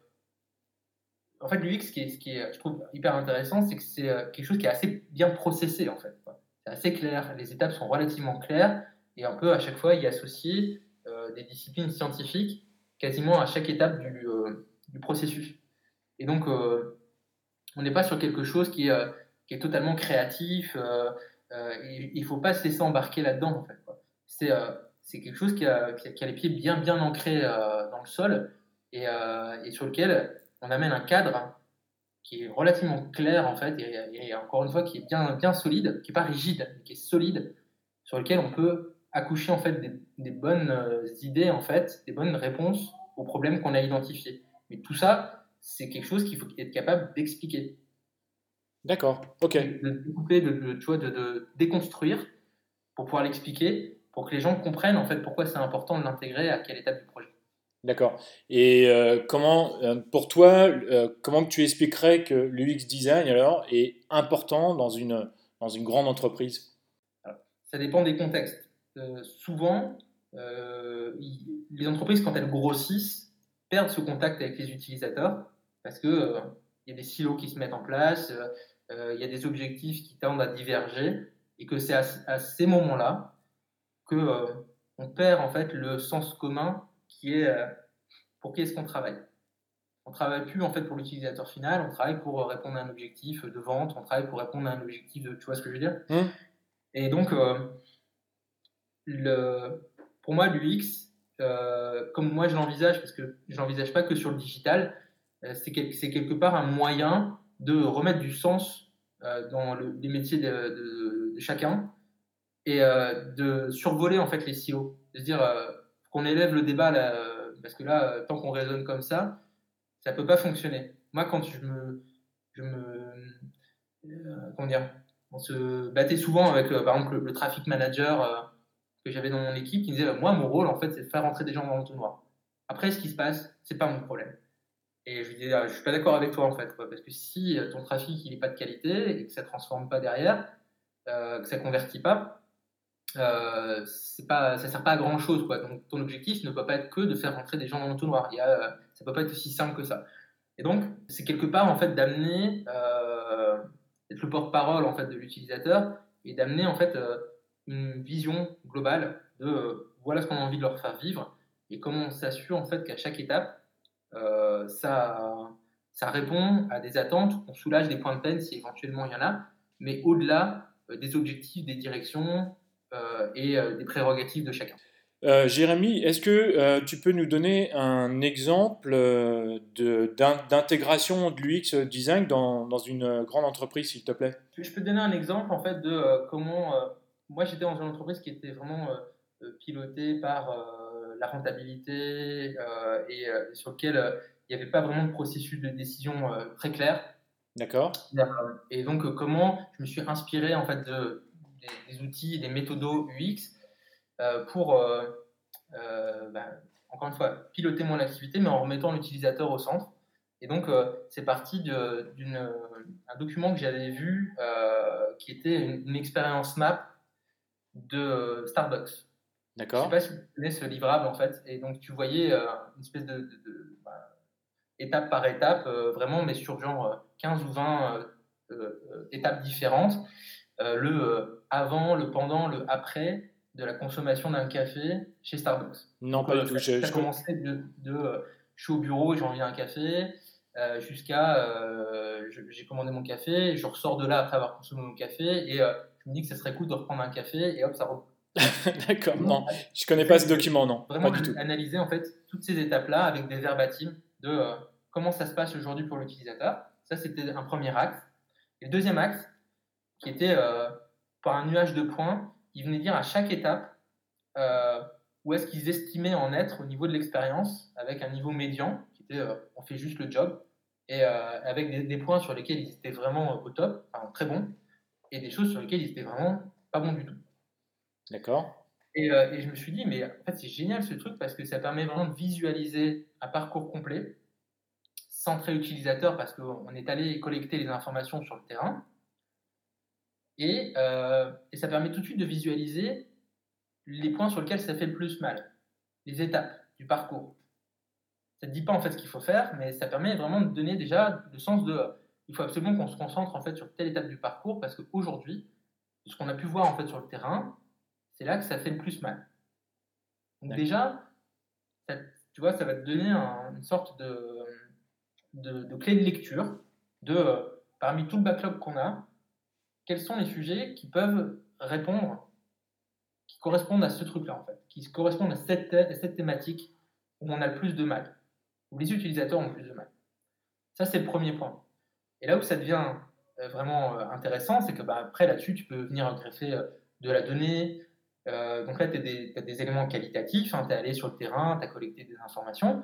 Et après, là-dessus, tu peux greffer de l'analytique, tu peux greffer des scores NPS, enfin, Net Promoter Score, en fait, c'est des, enquêtes de satisfaction, donc tu peux avoir une note sur 100. Euh, et, donc, du coup, faire jouer en fait tous les outils de pilotage de l'entreprise, mais encore une fois, centré utilisateur. Donc ça, c'est vraiment pour avoir euh, une vue en fait de comment ça se passe euh, et à quel point c'est grave. Et, après, de régulièrement en fait faire des points, régulièrement retourner sur le terrain et se dire bah tiens voilà par rapport à toutes les petites itérations, tous les petits projets qu'on a lancés en fait pour répondre à ce point de peine-là euh, Est-ce qu'on en est euh, avec les outils de mesure qu'on a? Est-ce qu'on a pu améliorer la situation ou pas? C'est quelque chose qui, euh, qui, a la force en fait d'être très visuel. Et donc quand moi je l'avais mis en place, j'avais fait un espèce d'énorme affiche genre à zéro. D'accord. Dans mon bureau, qui, qui, vraiment relatait bah, à un instant T l'expérience map euh, et, donc les gens euh, qui euh, passaient la tête disaient bah, tiens c'est ah quoi ce truc c'est intéressant et donc ça me permettait en fait de dire bah, viens rentre deux minutes je vais t'expliquer et de leur dire bah, tu vois comment on s'y est pris on est allé sur le terrain ta, ta, ta, on a prototypé des trucs on a collecté des entrants ce qui nous permet de d'avoir une vue en fait de comment ça se passe pour aujourd'hui ah c'est vrai c'est intéressant c'est vrai que j'entends souvent parler de ça et tout et donc la, fois d'après en fait quand tu vas leur demander des, des informations ou de mobiliser un collaborateur tu vas leur demander d'être disponible pour un atelier, ils vont plus facilement le faire parce qu'ils ont compris en fait dans quelle optique ça allait s'inscrire. D'accord. Ok. Donc il y, a un double enjeu en fait. Il y a un enjeu de pilotage de ton activité et un enjeu d'embarquer les gens autour de toi en fait en leur montrant par la preuve en fait, euh, par l'exemple, de euh, voilà visuellement, euh, c'est des choses qui sont très accessibles en fait sur lesquelles il n'y a pas besoin d'avoir de se plonger en fait dans un doc de 50 pages pour pour comprendre de quoi il retourne et qui vont forcément leur parler d'une manière ou d'une autre. D'accord. Parce qu'on a tous ce souci-là, en fait. Et donc, et après, ça devient beaucoup plus simple d'arbitrer les choses en disant, mais là, ce que tu me demandes qu'on intègre en fait dans l'application, bah, tu vois, là, on, est par rapport à cette étape-là du parcours, et pour l'instant, on, est plutôt pas mal en termes d'expérience. Donc, c'est, je vais l'intégrer, mais c'est pas, pas quelque chose qui va arriver en top priorité. Et ça, du coup, bah, c'est assez, c'est assez simple à comprendre. Et on n'est plus dans le j'ai pas envie de faire passer ton sujet, j'ai plutôt envie de prioriser un autre sujet parce que j'y crois plus. Mais on fait parler l'utilisateur, et donc c'est lui le juge de paix là-dedans. D'accord, ok. Et puis c'est vraiment terrible comme, euh, comme expérience parce qu'en fait, du coup, tu n'as même pas besoin de leur, leur dire que c'est euh, du UX design parce que les, euh, les gens s'en foutent, quoi. C'est juste des, des, méthodes et voilà, c'est une façon de travailler et pour eux, ça, ça s'arrête là, quoi. Bon, ils n'ont pas, ils pas besoin de, de connaître les, les, fondements, etc. Et, et ils s'en moquent un petit peu, c'est juste ouais, une façon de travailler, une façon d'innover, d'apprendre et et euh, d'améliorer euh, le produit ou, euh, ou le service. C'est exactement ça. C'est un point important que tu évoques. Souvent on se perd un peu dans les appellations et les acronymes. Et il y a beaucoup de choses en anglais en plus là-dessus. Moi, je suis assez à cheval. pareil, dans les entreprises dans lesquelles je suis passé, on m'a, avait à cœur en fait quelque part de, rendre les choses simples en fait pour dire commencez pas à me mettre des, choses, à employer des termes que je connais pas. faites les choses simples. Si si vous savez les expliquer simplement, vous savez les expliquer moins simplement, mais c'est pas parce que vous êtes expert que vous allez être capable de, les expliquer simplement. Or, c'est moi qui dois prendre la décision, il va falloir que je la comprenne. Donc, faites en sorte que je la comprenne. Et ça, c'est quelque chose qui m'anime au quotidien. C'est que euh, c'est facile en fait de mettre un écran de fumée euh, devant face à une personne que tu as en face de toi en employant des termes techniques pour la laisser sur le carreau mmh. et euh, être dans la posture du sachant et, et l'autre. mais c'est pas comme ça que tu embarques les gens et, et c'est pas une preuve en fait de. C'est pas faire preuve de pédagogie. Euh, donc moi, j'essaie de franciser un maximum les choses. Et euh, après, qu'on veut appeler ça euh, UX design, CX design, design thinking, moi, pour moi, en tout cas, vraiment, peu importe. Et c'est typiquement des choses que je, mets un peu sous le tapis au départ. C'est dire, voilà, on va raisonner pour le client final, quoi, ou pour l'utilisateur final. Et ça, ça parle à tout le monde parce qu'on a tous ce souci-là. Mais des fois, on est un peu parasité par d'autres problématiques. Mais euh, personne peut J'ai jamais eu personne qui m'a dit euh, Moi, je me fiche de euh, ce que vit l'utilisateur. Mmh. Donc, quand on parle avec ces, langages-là, en fait, il n'y a plus vraiment moyen de se ranger en fait, derrière le. de se cacher derrière le. Ah ouais, non, mais j'ai déjà essayé l'UX, ça marche pas, machin. Enfin, on ne parle pas d'essayer l'UX, quoi. On parle juste de se recentrer en fait sur l'utilisateur et faire en sorte que nos projets répondent à des problématiques.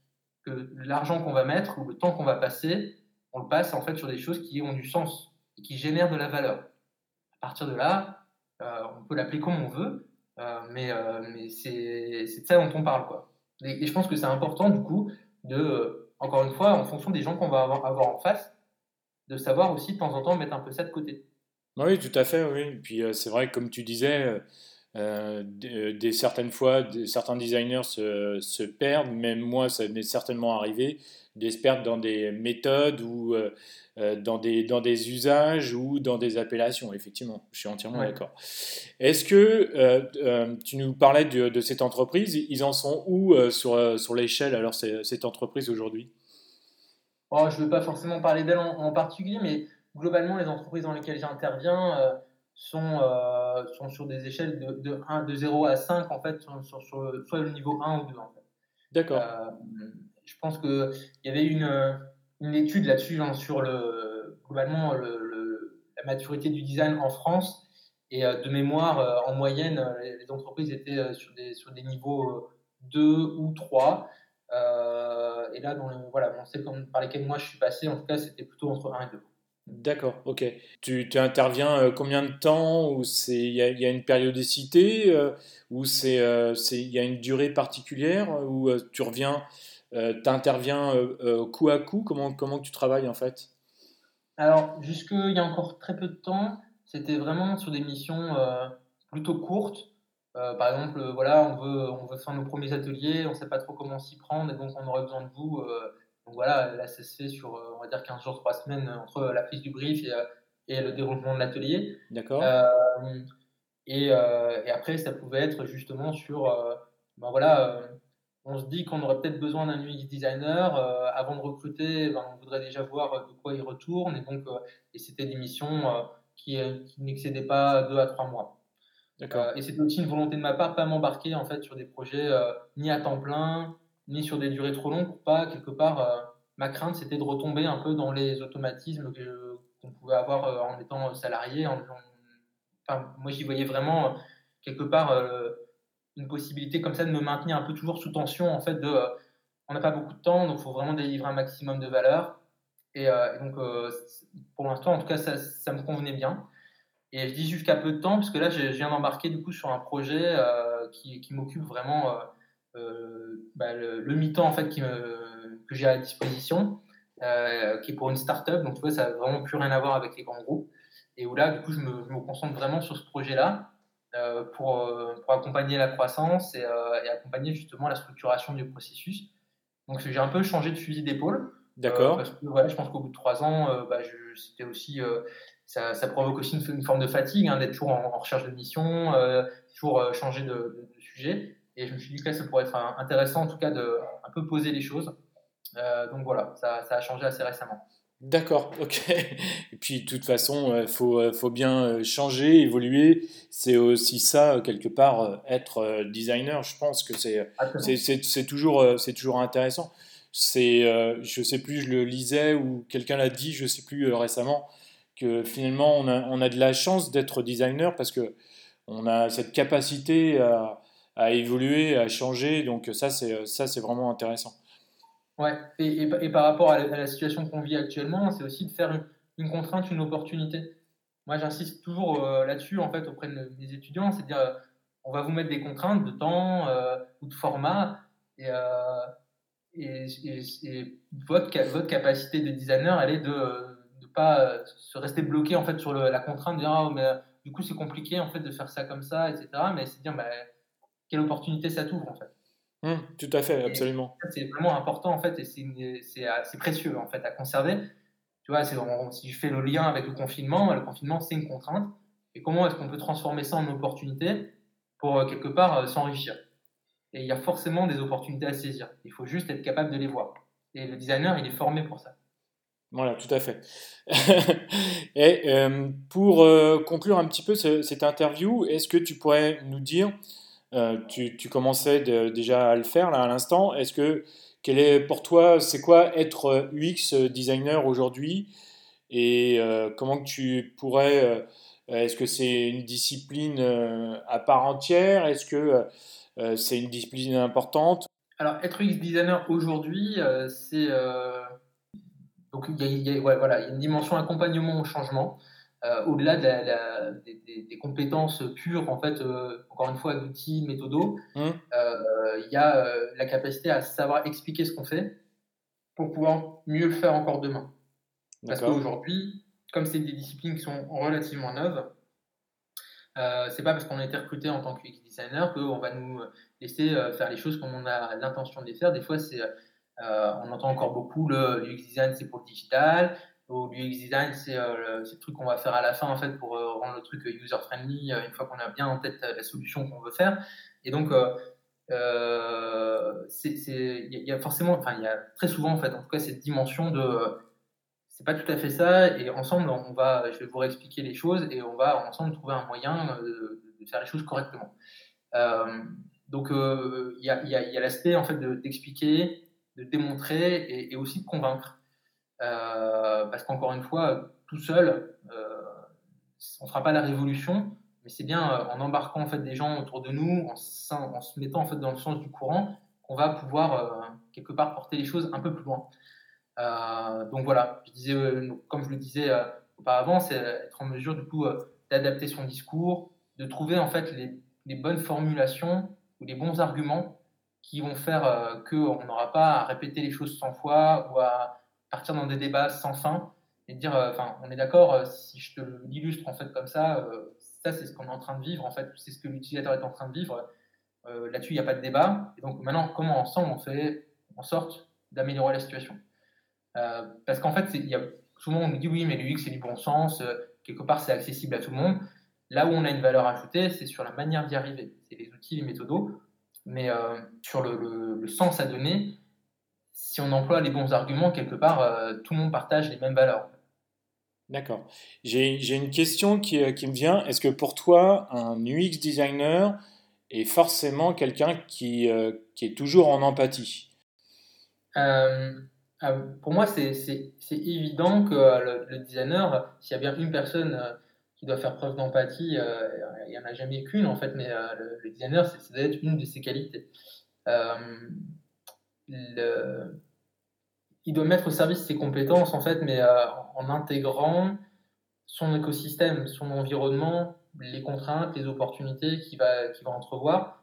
Et, et donc, être, tu disais être en empathie en permanence. Alors, le en permanence, on peut revenir dessus, mais je pense que c'est difficile. Mais en mmh. tout cas, savoir en faire preuve au bon moment, c'est-à-dire euh, si je rencontre une difficulté euh, ou s'il y a des choses qui me, qui me tiennent un peu, qui me gênent, de pas surtout pas en fait tomber dans la facilité de la critique ou du euh, de l'effet ce que j'appelle l'effet Calimero, c'est à dire personne ne me comprend en fait, moi je sais que j'ai raison en fait, mais personne qui, qui veut m'écouter et plutôt être dans le qu'est-ce que j'ai peut-être pas bien expliqué ou qu'est-ce que j'ai peut-être pas bien fait qui fait qu'on a cette situation là actuellement ou euh, juste quel est l'objectif de la personne en face de moi pour qu'on en soit euh, à ce niveau de blocage là aujourd'hui? Et je dis toujours que c'est c'est jamais l'objectif en fait de la personne de bloquer. Si par exemple vous avez euh, en face de toi quelqu'un qui dit non mais là on va juste pas avoir le temps en fait, je vois je vois pas ce que ça va amener plus et de toute façon on n'a pas le temps d'aller voir les utilisateurs donc on fait avec ce qu'on a. Son objectif c'est pas de t'empêcher d'aller voir les utilisateurs. Ça c'est une, résultante. Mmh. Donc si on fait ce travail un petit peu vite fait là, euh, peut-être que son objectif, il est euh, sa crainte, c'est que tu exploses le planning en fait si tu prends le temps d'aller, ou que ça coûte trop cher, ou que euh, ça vienne percuter une idée bien préconçue qu'il y a de la solution. Mais donc, une fois que tu as compris ça, et seulement une fois que tu as compris ça, là, tu peux du coup utiliser les bons arguments pour le rassurer ou le convaincre. Mais tant que tu es dans le non, mais moi, sans recherche utilisateur, je ne peux pas faire et que l'autre il dit oui mais il faut respecter le planning. Et à un moment donné, vous ne jouez pas sur le même terrain en fait. Ça ne peut pas marcher. Donc le fait de faire preuve d'empathie pour débloquer une situation, et ça ça vaut pour toutes les situations. Je disais, euh, ça se sert dans la vie pro comme perso. Les, fois où ça bloque le plus, en fait, c'est les fois où on reste un peu crispé en fait sur une position pour plein de raisons, et du coup on n'est plus dans l'empathie. Et faire cet exercice de euh, prendre du recul, analyser une situation comprendre en fait l'état d'esprit de l'autre personne en face, son ressenti, ses émotions, ses objectifs, c'est le meilleur moyen quelque part d'accompagner le changement. C'est un peu comme le judo. Souvent, je pense à cette analogie-là. Tu sais, quand tu as quelqu'un qui euh, essaie de te faire tomber en face de toi, en frontal, pour, ouais. pour atteindre ton objectif, en fait, tu vas devoir déployer un effort surhumain pour euh, contrer sa, sa force et euh, toi-même surpasser la, sienne en fait pour le faire chuter. ok? Mmh. et donc, si tu fais l'effort en fait de, de, voir en fait la direction dans laquelle il va, il va attaquer et juste de faire un pas de côté et de se mettre dans son sens, tu vas juste avoir à, le, pousser un petit peu en fait pour faire basculer. L'objectif de l'UX c'est pas de faire basculer, hein. mais quand je dis ça, c'est juste faire preuve d'empathie pour analyser une situation, te dire ça va me coûter énormément d'énergie et d'effort si je dois attaquer en frontal en fait ce sujet-là, mais plutôt de dire bon alors, on va du coup essayer de se focaliser sur le comment, euh, qu'est-ce qui bloque, pour pouvoir du coup juste fournir la pitch nécessaire en fait pour débloquer ce qui bloque. Et du coup, économiser de l'énergie et de la motivation. L'idée c'est de pas s'épuiser en fait, parce qu'on peut vite s'épuiser en fait à lutter contre des, à se mettre à contre-courant en permanence. Mmh. Et donc cette analogie elle est juste dans le sens de, de, se dire euh, faire preuve d'empathie c'est une bonne amorce pour débloquer une situation. D'accord. Et puis euh, peut-être aussi, euh, euh, également peut-être essayer de trouver des, forces auprès des, gens qui, pour eux, tu le disais tout à l'heure en, introduction, qui ont une vision même limitée ou intéressante, ou qui sont intéressés en tout cas par, le design aussi. Oui, complètement. Parce que même si ils ils y croient pour des raisons qui sont euh, qu'on peut juger comme euh, triviales ou euh, parcellaires ou limitées ou, ou un peu clichés. mais néanmoins, il y, a une amorce, quoi. C'est, ok, il s'y intéresse, quoi. Donc, capitalisons là-dessus.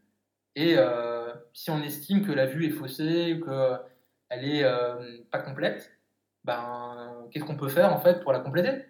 Mmh. Plutôt que de rester sur le constat, en fait, tu vois, de, ouais, mais bon, bah non, quoi. C'est qu'est-ce que toi, dans ton quotidien, dans ce que tu vas mener comme action, tu vas pouvoir lui amener pour progressivement, euh, en partant de là où il est, euh, bah, l'amener en fait sur un niveau qui va être augmenté. C'est vraiment très intéressant comme, euh, comme approche. J'aimerais te poser une, une, une, autre question. Qu'est-ce que tu retires en fait de, de cette expérience auprès des, des grands groupes aujourd'hui, s'il te plaît?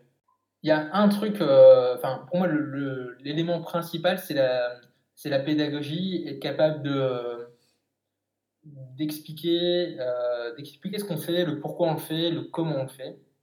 Euh, donc, j'ai, pu me rendre compte que des fois, pour, en allant un peu trop vite, en fait, en prenant pas le temps d'expliquer, c'était parfois, en fait, parce que ces choses-là, je les maîtrisais pas moi-même.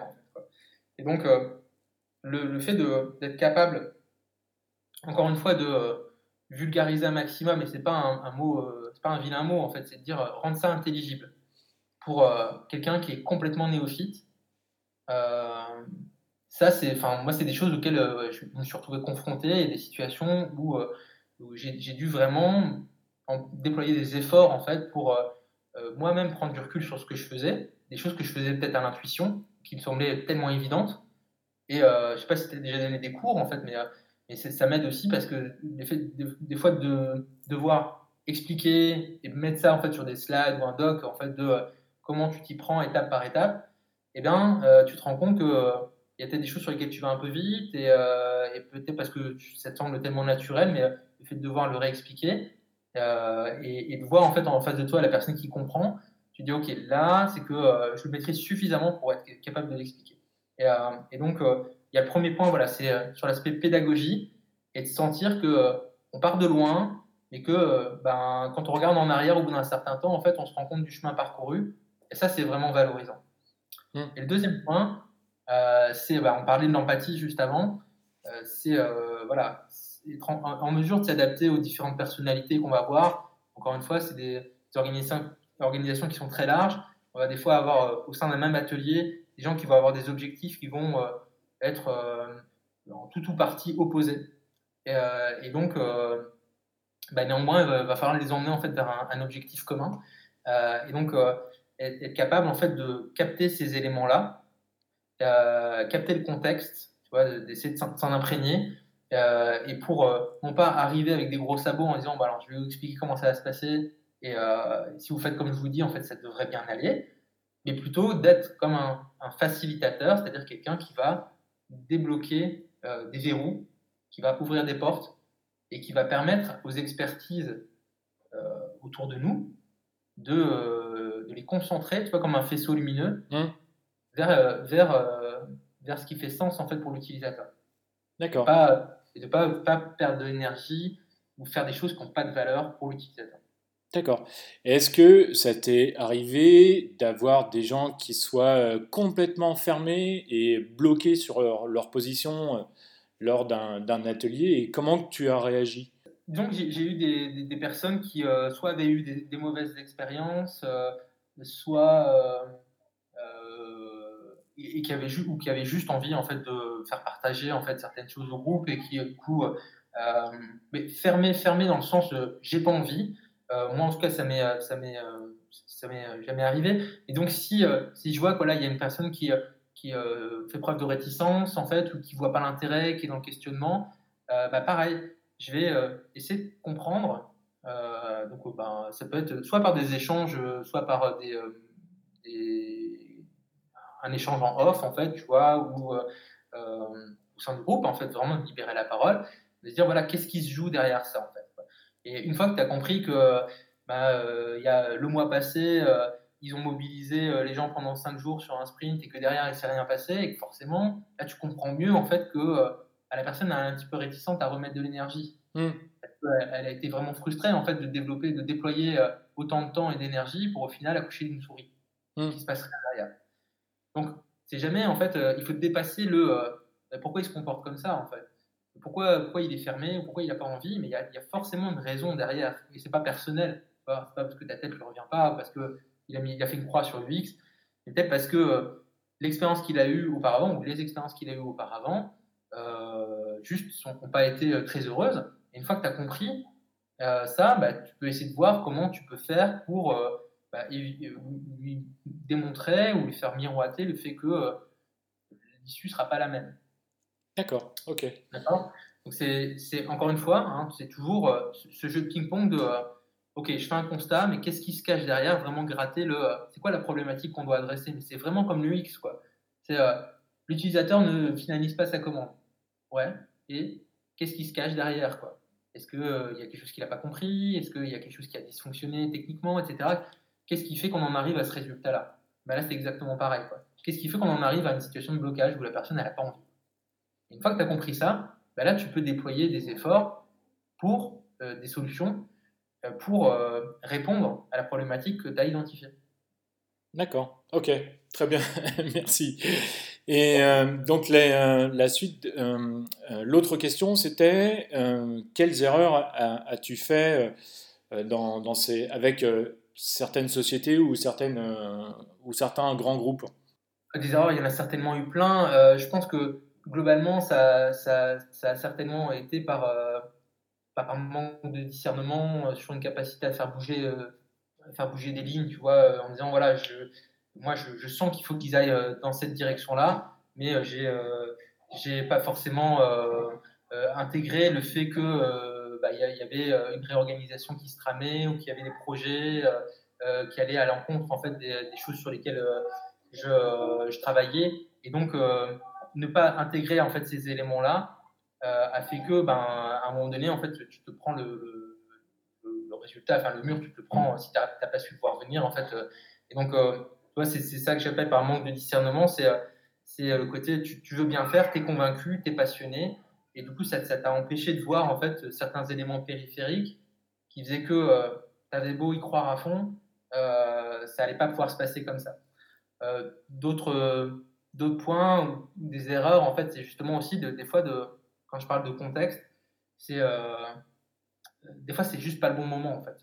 C'est juste pas le bon moment parce que encore une fois, on est convaincu que l'entreprise, elle, aurait besoin d'intégrer l'UX, euh, d'y mettre plus de moyens, mais, euh, mais encore une fois, voilà, le modèle économique euh, ne fonctionne plus.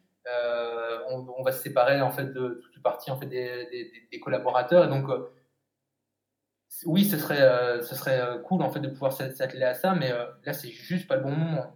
Ou là, pour l'instant, ils ne voient pas l'intérêt, donc euh, tu peux leur dire en fait tout ce que tu veux, ils vont juste pas les entendre comme ils devraient euh, les entendre. Et ça, on l'a tous déjà vécu. C'est comme quand on donne un cours en fait, euh, qu'on va, on va te donner un cours en fait, et si t'es pas prêt à, l'entendre en fait, le cours aura beau être super pertinent, etc.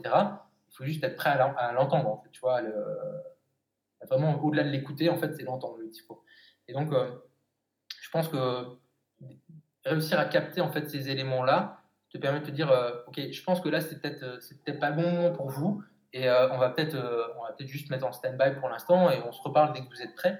Parce que là, aujourd'hui, les conditions ne sont pas réunies pour qu'on puisse euh, délivrer tout ce qu'on a délivré et donc on va en tirer des mauvaises conclusions. Mmh, d'accord. Est-ce que ça, t'est déjà arrivé de, d'avoir, d'être intervenu alors qu'il il y avait un, comment dire, une réorganisation dans une société?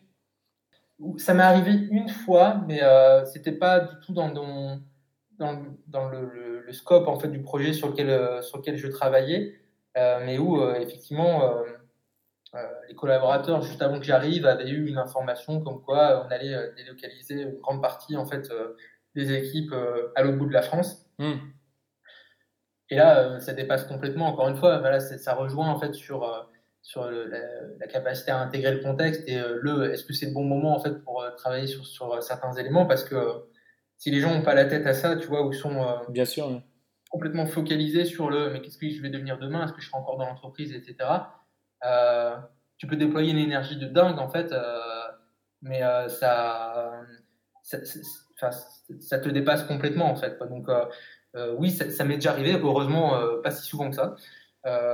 mais, oui, oui, et donc c'est aussi des moments où il faut savoir dire, bah écoutez, là, voilà, je n'ai pas envie non plus de, ni, de se compromettre, ni de, passer du temps et du coup de, quelque part de, faire comment dire faire penser en fait que bah, on n'a pas été capable de délivrer la solution ou que finalement bah, lui que ça marche pas si bien que ça mais c'est juste que là c'est c'était des, éléments qui nous dépassaient complètement quoi ah oui, oui, absolument. D'accord. Ok. Et donc le, pendant de, de, la première question, c'était quelle réussite es-tu fier aujourd'hui? Bah, Je pense que quand, quand tu te rends compte en fait qu'un un projet est mal orienté, tu vois, par exemple, ils ont directement en tête une solution, euh, ça va être par exemple, on va me demander, euh, on voudrait refondre une app et donc on voudrait faire intervenir l'UX design. Euh, bah, est-ce que vous êtes sûr que c'est refondre l'app qu'il faut? Est-ce qu'il faut vraiment tout, balancer? Ou est-ce qu'il n'y a pas d'autres éléments Est-ce que ça viendrait pas en fait d'autres éléments? Ou voilà, on, veut revoir la signalétique d'un lieu physique, on est sûr que les gens ne s'orientent pas bien, bah, est-ce que vous êtes sûr que c'est le seul problème qu'il y a au sein de ce lieu? Est-ce qu'on ne ferait pas mieux en fait de, de repartir sur une phase d'immersion euh, pour euh, être sûr en fait déjà que c'est vraiment le vrai problème et qu'il n'y en a pas d'autres euh, pour pouvoir encore une fois délivrer les, bons sujets. et donc quand tu sens que en posant en fait certaines questions, tu arrives à quelque part à, ben, à la faire prendre conscience en fait qu'ils ne sont peut-être pas posés justement ces, questions-là, qu'ils ne sont pas donnés, ils n'ont pas créé les opportunités en fait pour avoir des certitudes. Et, et, quand tu te rends compte que bah, justement tu réussis à, faire pivoter un projet qui, euh, qui s'apprêtait à mettre un budget euh, conséquent sur quelque chose qui allait finalement délivrer très peu de valeur parce que ce n'était pas le vrai sujet à adresser. là, ça devient vraiment, vraiment intéressant. J'ai enfin, voilà, quelques, quelques beaux exemples comme ça où on a pu vraiment démontrer l'apport quelque part de, raisonner centré utilisateur avec du prototypage rapide, des tests, euh, et de la recherche utilisateur, euh, et que au final, euh, c'était des éléments qui, n'auraient pas pu, pas vraiment su aligner en fait pour réorienter le projet au départ. D'accord, ok, super. Et puis c'est vrai que même au niveau personnel, c'est vraiment c'est très intéressant parce que ça, prouve ton, ta, ta, valeur personnelle en fait. Exactement. C'est très valorisant. Euh, ça, donne plein de sens en fait. Et euh, c'est euh, quelque part, ouais, ça, justifie le fait que on, s'arrache en fait quand même sur ces, sur ces là et que même si on en est convaincu, quand on a la preuve en fait par l'exemple, c'est tout de suite plus, ça, rassure vraiment en fait et, et ça redope en fait la motivation. Tout à fait. Euh, pour terminer, je voudrais te poser euh, trois questions avant de, te laisser euh, conclure. dans quelle société aimerais-tu travailler et pourquoi? Si, si, je devais raisonner de manière, pour le coup, on, peut rêver sur des choses qui soient assez différentes de ce que je fais aujourd'hui. moi, j'aimerais bien travailler autour du domaine de la santé, par exemple les hôpitaux. Je pense que voilà, on a pu le voir euh, avec les, récents événements, c'est euh, des secteurs où euh, il y a plein de dysfonctionnements, il y, a, très certainement un apport de valeur en fait et je sais qu'il y a déjà des designers qui, qui s'intéressent à ces sujets-là. En tout cas, moi, ça m'intéresse beaucoup de voir en fait parce que ça, encore une fois, on touche directement avec l'humain, on touche à Monsieur, Madame, tout le monde. Et, et on dépasse le côté côté comment dire commerçant, euh, mm. e-commerce, tu vois, euh, faire euh, générer davantage de, chiffre d'affaires en fait pour l'entreprise. Et là, on est sur améliorer vraiment le, quotidien, que ce soit du côté des soignants, mais aussi des, patients. Et il y a tellement de choses à faire. et encore une fois, avec des vraies initiatives, je trouve qu'ils sont pleines de sens. Et moi, à chaque fois, ça me, ça me fait vraiment vibrer quand je vois ce genre de, d'exemples-là qui passent. Quoi. Donc voilà, si, pour répondre à la question, je dirais plutôt les hôpitaux. D'accord. Et euh, qu'est-ce qui te différencie d'un autre euh, designer? Euh, Alors, je pense que j'ai dû répéter le mot un certain nombre de fois avant cette interview, mais globalement, il y, a, la partie évangélisation autour du design et être capable de, de mettre mon expérience dans la gestion de projet, dans le développement, dans le management, au service de, l'évangélisation du design dans les structures. C'est-à-dire, je pense que voilà, j'ai ça pour moi, en tout cas comme actif, d'avoir vécu un certain nombre de situations, de points de blocage, euh, de problématiques à, gérer, avec euh, des fois des échecs, des fois des succès, et pouvoir du coup euh, faire valoir ça, m'en nourrir, en fait, m'en enrichir pour pouvoir ben, adopter un positionnement qui sera peut-être un, peu différent d'autres designers. D'accord, ok, très bien. et la dernière question, c'est comment vois-tu ton, ton métier ou le métier de designer dans, dans une dizaine d'années, dans, dans 10 ans s'il te plaît? Je pense ce que j'observe là aujourd'hui comme un, comme un signal faible qui, qui tend à s'amplifier. Donc, je, je, pense que ça, ça, pourrait être une tendance dans 10 ans. Euh, c'est euh, qu'on va vers une spécialisation. Euh, si je reprends plus spécifique à l'UX design, on voit des UX writers, UX researchers, UX strategists et, autres. et donc, on va avoir comme ça des, des, des profils qui vont ne faire qu'une partie euh, très précise du processus. D'accord. Euh, j'y vois une opportunité parce que ça va permettre d'aller beaucoup, beaucoup plus loin, euh, de, vraiment avoir des, des gens qui soient, comme dans toute spécialisation, qui soient meilleurs en fait sur une partie de la verticale. J'y vois aussi un risque, c'est qu'on recrée en fait des silos et que, et que là où on a une vertu en fait de, de, de, de raisonner global expérience, on s'enferme en fait dans quelque chose de ok moi mon, truc en fait c'est la recherche la partie idéation atelier etc euh, c'est pas pour moi quoi oui. j'ai un peu peur de ça euh, et donc moi je crois vraiment qu'on aura on, on pourra pas aller à l'encontre de cette spécialisation. Euh, mais néanmoins on aura besoin de profils aussi généralistes. Par exemple pour des petites structures qui n'ont pas les moyens de staffer une, équipe complète avec que des spécialistes et qui euh, n'auront l'opportunité que d'avoir un seul, euh, rôle dans l'organisation, eh ben, on va du avoir besoin de, un peu comme un développeur full stack, d'avoir un peu un UX full stack euh, qui va permettre en fait de, de, de, continuer à, à, travailler en fait sur l'ensemble des étapes du processus. Mmh. je pense beaucoup aussi à, pour continuer à répondre à cette question-là, à, croire que la, la, notion de design et cette, cette culture euh, va progressivement se diffuser au sein des organisations et, globalement euh, devenir une sorte de, d'élément euh, de, base dans, les compétences. Et donc je pense par exemple à des... récemment, j'ai co-animé un, webinaire sur le legal design. Donc tu vois des, juristes en fait qui commencent à s'inspirer des approches design pour changer leur manière de faire en étant centré utilisateur. Donc, euh, très concrètement, très bien. Euh, comment tu vas réécrire des CGV, comment tu vas réécrire des contrats. Euh, et c'est pas forcément que de faire des infographies, mais c'est globalement identifier qu'est-ce qui pose problème. Euh, et donc, ce qui pose problème, ça va être la longueur de lecture. puisque si, si, je prends par exemple un exemple, hein, les CGV de Facebook, si tu devais les lire en fait avant de t'inscrire, il te faut 20 minutes. Donc autant dire que personne ne les lit. Et quand même tu voudrais les lire, il te faut un niveau Bac plus 5, voire Bac plus 8, pour comprendre tous les termes qui sont euh, utilisés. Mmh, absolument. Une fois, que tu dis ça, tu te dis, OK, la personne qui écrit les CGV, qui est donc dans ce rôle de concepteur, hein, quelque part de designer, est-ce qu'il atteint son objectif quand il euh, souhaite mettre à, enfin, exposer euh, l'engagement auquel tu t'apprêtes à, que tu t'apprêtes à conclure en souscrivant un service? Alors la réponse est non. Euh, et, donc, du coup, c'est euh, certaines personnes qui euh, ont compris en fait que les approches centrées utilisateurs permettaient en fait du coup de repartir de qu'est-ce qui pose vraiment problème, qu'est-ce qui fait qu'aujourd'hui personne ne les lit? Parce que c'est un constat aujourd'hui, personne ne les lit. Ok.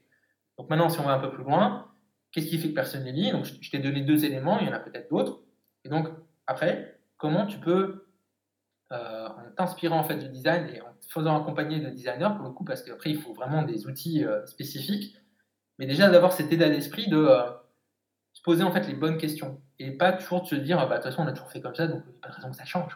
Bah, il y a raison que ça change parce qu'il y a plein d'indicateurs qui vont à un moment donné juste te dépasser. Donc si je reprends cet exemple-là, c'est que tu, as, tu, as pas, tu vas avoir plein de startups de la legal tech en fait qui intègrent naturellement déjà c'est cet état d'esprit-là, qui vont, si toi tu t'y mets pas, en fait, bah, disrupter en fait le, système. Et donc, ils, commencent à, s'y intéresser et c'est enseigné en fait dans les écoles de magistrature. C'est assez intéressant. Ah oui, carrément. Ah, je pensais pas que c'était à ce niveau-là. Ouais. D'accord. Si, ça commence. Et donc, euh, tu vas avoir euh, des choses autour de l'aménagement d'espace physique. Donc, euh, moi, je travaille avec des architectes, par exemple, là, sur un projet où, du coup, j'aide en fait les architectes à repartir vraiment des besoins utilisateurs et être capable en fait de, structurer ça différemment de ce qu'ils font à, date. Ça va beaucoup plus loin et d'amener de l'agilité dans le processus. Là où aujourd'hui, c'est un processus d'architecte, c'est quelque chose qui est relativement rigide. Une fois que c'est parti, en fait, que tu lances tes maquettes, etc., c'est quelque chose sur lequel c'est un peu difficile d'itérer, en fait. Et donc, d'amener euh, de l'agilité, en fait, dans leur processus, sans dénaturer et sans euh, cannibaliser, en fait, leur expertise.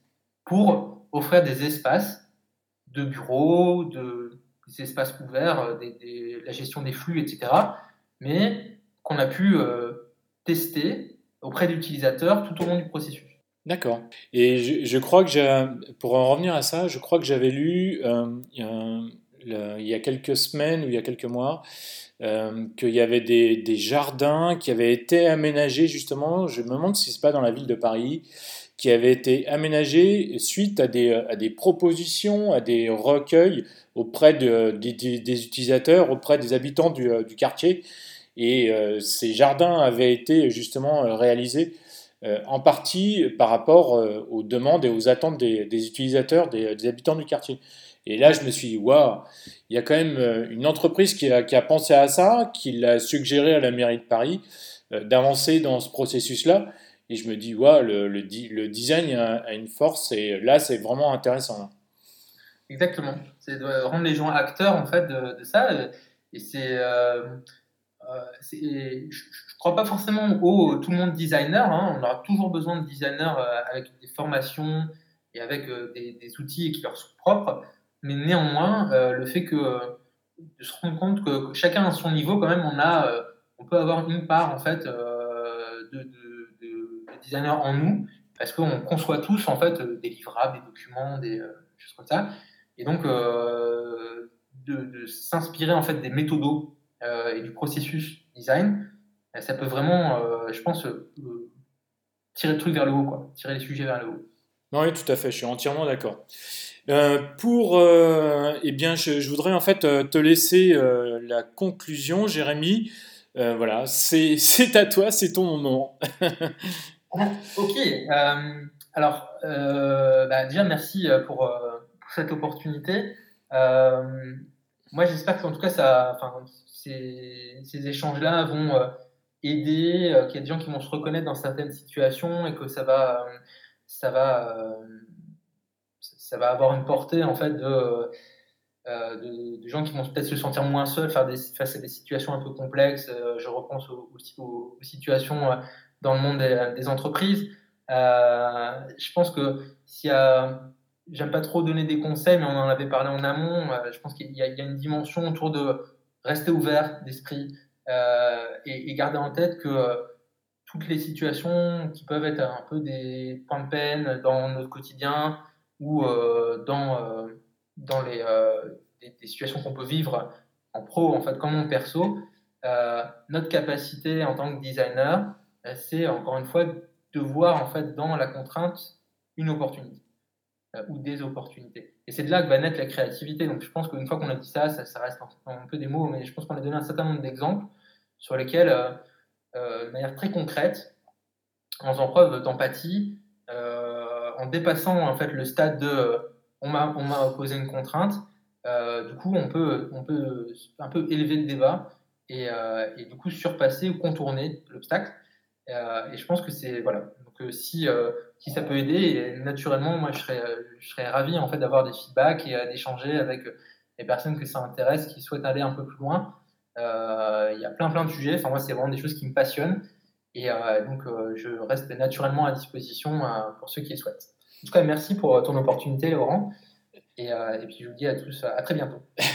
Eh bien, merci beaucoup Jérémy pour cette conclusion. Merci pour d'être intervenu dans Design Plus. C'était vraiment très sympa comme, comme échange. Et je te remercie d'avoir parlé de, ce sujet parce que c'était un sujet qui, était très intéressant. Et donc, je vous dis tous, à tous et à toutes à très bientôt pour un nouvel épisode de Design Plus. Merci d'avoir écouté cet épisode de Design Plus jusqu'au bout. Maintenant, partagez cet épisode à deux personnes autour de vous et mettez une note de 5 étoiles ou un pouce en l'air avec un commentaire sympa. Cela me permettra d'échanger avec vous et de faire monter mon podcast dans les classements. Je vous donne rendez-vous prochainement pour un nouvel épisode.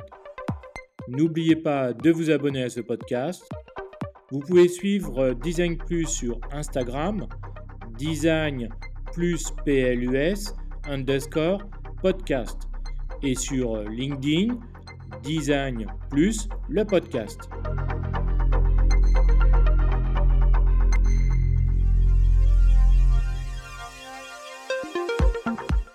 Je suis euh, Laurent Galen et grâce au design, j'accompagne les sociétés à créer, à développer améliorer leurs produits et services.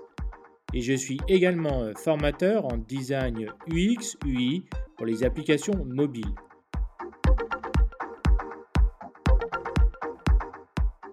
Si vous avez besoin d'un accompagnement ou bien d'une formation, alors euh, contactez-moi sur www.laurentgalenattaché.com. À bientôt!